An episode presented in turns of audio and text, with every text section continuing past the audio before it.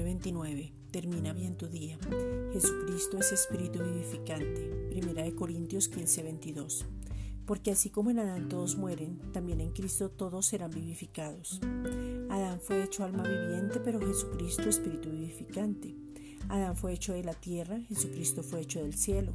En Adán todos estaban muertos, en Jesucristo todos están vivos. Por Adán entró el pecado que trae muerte, por Jesucristo vino la gracia que perdona, la vida eterna y la justicia. Adán reinó para muerte, Jesucristo reina para vida.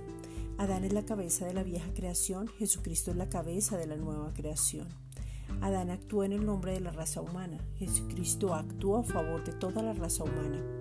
Adán pecó por elección, Jesucristo obedeció por amor.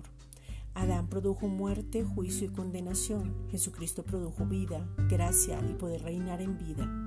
La gracia y la verdad vinieron por medio de Jesucristo. La gracia, la verdad y la fe no son doctrinas, es una persona que se llama Jesucristo. El pecado de Adán fue imputado a todos los hombres y por ello son culpables, pero el acto de Cristo, vida, muerte y resurrección, hace que la vida y la justicia estén a disposición de todos. Jesucristo nos dio vida, vida eterna y vida en abundancia. Jesucristo es Espíritu vivificante. Esta es una reflexión dada por la Iglesia Gracia y Justicia.